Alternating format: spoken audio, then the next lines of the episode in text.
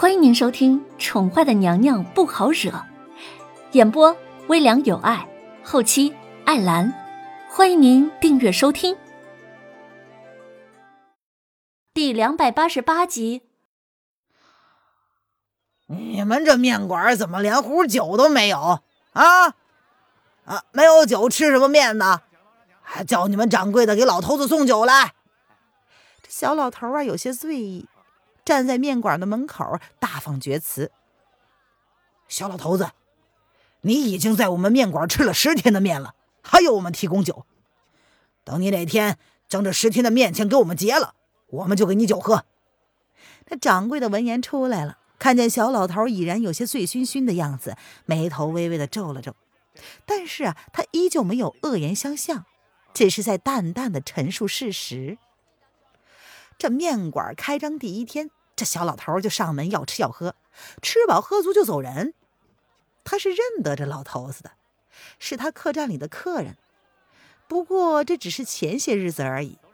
如今呢，这老头子却一脸耍无赖的赖在他们面馆不走，非说他们客栈偷了他银子，现在要在他们这里把本钱给吃回来。每天一壶酒三碗面，嘿，他们都是小本经营。哪里能够长期供养这个小老头呢？小老头，我在你们客栈丢了银子，可是足够你们面馆吃一年的面了。你你你，你们还想赖赖账不成？小老头脚步颠簸，却是十分轻盈的走到了掌柜的面前。他轻轻的拉住了掌柜的袖子，就要往面馆里走，然后还说：“不行，今日你就要给我酒啊！”否则，我就在你面馆门口打地铺，谁也别想进了。掌柜的，这小老头可能是个疯子加无赖，要不小的让人将他赶出乌镇吧？掌柜身后的账房看见掌柜的被那小老头那副无赖的样子弄得深深的皱起了眉头，不由得上前替掌柜分忧道：“掌柜的瞥了账房一眼。”淡淡的提醒他，这乌镇的规矩，镇长有令，不得对外来客人无礼。他们本不是乌镇之人，却在乌镇扎根。镇长同意他们在乌镇开客栈的时候，这就是唯一的条件。乌镇之所以不用外出打拼，就能在自己的小地方自给自足，甚至比一般的中型小镇子还要繁华，就是因为。靠这些外来的客人做一些小买卖，在青鸾峰之下，多的是求神问仙之人。他们的身份呢，通常是非富即贵，即便看起来十分不显眼儿，也不敢断然判断出他人的身份是贵是贱。为了避免让乌镇受难，镇长在十几年前就下了一个不成文的规定：凡是对外来客人无礼者，一律踢出乌镇。永世不得在乌镇逗留。别看这乌镇看起来很普通，大家对镇长的话可是说一不二。若是被镇长踢出的人，即便是想要回来，镇民们也会十分配合的，不让被踢出者有辩解的机会，直接就踢走。呃，这账房闻言，眸子微微的暗了暗，似乎忘了还有这么回事儿。话说这镇长的不成文规定，说好也好，说坏呢，却也有那么几点不能对外来客人无礼。那岂不是说，不论外来客人多么无礼，就像眼前这个刁蛮无礼的小老头，他们也只能忍气吞声了吗？唉，算了，给他一壶酒吧。天色已经晚了，再这么闹下去也不好看。面馆马上就要关门了，等等呢，我还要到对面去。小二说今日来了几个客人，不能掉以轻心。你别给我出什么乱子，知道了吗？掌柜的叹了口气，不愿意再跟小老头纠缠，命人给了他一壶酒，便往客栈走去。时光匆匆，他在乌镇已经扎根了十六年，不知道外面的世界已经变成了什么样子。最近有不少神秘人来到乌镇，虽然他亲眼所见的并不多，但是乌镇所幸不大，有点风吹草动，整个镇子都会知道。十六年了呀，时间过得真的是好快呀。喏，老头子，算你走运，碰上我们掌柜这么好的人，否则今日若是换成我，我早就将你赶出乌镇，暴打一顿。看你还敢如此嚣张吗？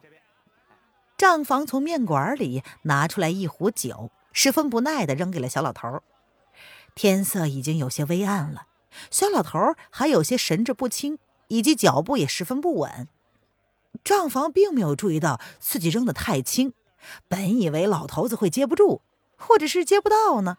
嘿，然而小老头却稳稳的接住了。哈哈哈！啊，好酒好酒，呃，果然是好酒。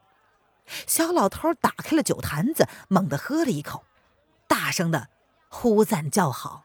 还得了吧，拿到想要的东西就赶紧走啊！掌柜的已经走了，休要以为我们还会给你其他的小恩小惠。账房冷着眸子，对小老头这种堪称是无赖的行为感到十分的不悦。嘿嘿嘿，你们掌柜的可比你懂得做人多了啊！怪不得这么多年他是掌柜的，你你你却依旧只是个小面馆的账房。哼，哼嗯。若是不开这个面馆，你你你你你也就是个小厮罢了。小老头见状，呵呵一笑，他一点都不生气，反而是有意无意的说：“账房不够厚道。”这可让账房顿时心中大怒。你，账房正要发怒，却见对面迎来了一个富贵模样的清俊公子，而他的身后则是跟着一名女子。账房见状，立马扬起了笑容，迎上前去。哎哎，这位公子，呃，您是吃面吗？啊，不是，本公啊，本公子是来找这位老人家的。南宫丽刚刚在对面看到了小老头那惊人的动作，再听掌柜的说，这老头子已经在镇上逗留几个月了，一直都很低调。只是这几天却突然性情大变，耍起无赖来。他有些好奇，他猜想，或许这老头子能够知道一些关于青鸾峰的秘密也说不定啊。南宫丽不相信那些鬼神之说，但是他相信八王爷。那个男人若不是已经确定了某件事情，也不会轻易的就跑到这种偏远的。甚至对于他来说，可以是鸟不生蛋的地方来。这个镇子很神奇，属于萧国的地界，却又如此的独立。或许他真的能在这里找到不同的答案，也是说不定的。他，账房有些惊讶，这老头子，前辈打扰了，小生有些事情想跟前辈打听，不知前辈是否答应。南宫烈见小老头虽然眼神迷糊，但是神智却是很清醒。他想，这个老人家身上应该有很多秘密才是。然而南宫烈却没有想过要探听老头子的过去，他只是想知道跟弦月有关的事情。据说这段时间有不少陌生独身女子出没在乌镇，但是却没有人对他所说的女子有丝毫的印象。难道弦月没有在乌镇出现过吗？那么八王爷呢？他来乌镇又是找什么人呢？还是为了什么事儿？呃，老头子今日的酒已经有了着落了。嗯，明日，明日再来找我吧。老头子斜眼看了南宫丽一眼，随后再瞥了一眼跟在他身后那隐隐戒备的女子，轻轻一哼，似乎十分神气的样子。举着酒壶，便颠颠晃晃的离开了面馆，左摇右摆的往十字街口走去。呃，公子，天色已经暗了，我看有什么事儿还是明日再说吧。凤玉见老头子虽然脚步颠簸，但是每一步都不是一个醉了的老头子会走的轻盈步伐，颠而不乱。或许这老头根本就没有喝醉，只不过是。在装醉而已。唉，不知道明日这老人家还在不在？掌柜的不是说了吗？他晚上时间都不会在镇子里，那他会去哪儿呢？乌镇附近几里之内都没有可以落脚过夜的地方啊！他一个老人家在这样的大雪天气里，难道就不怕发生什么意外吗？听众朋友，本集播讲完毕，请订阅专辑，下集精彩继续哦。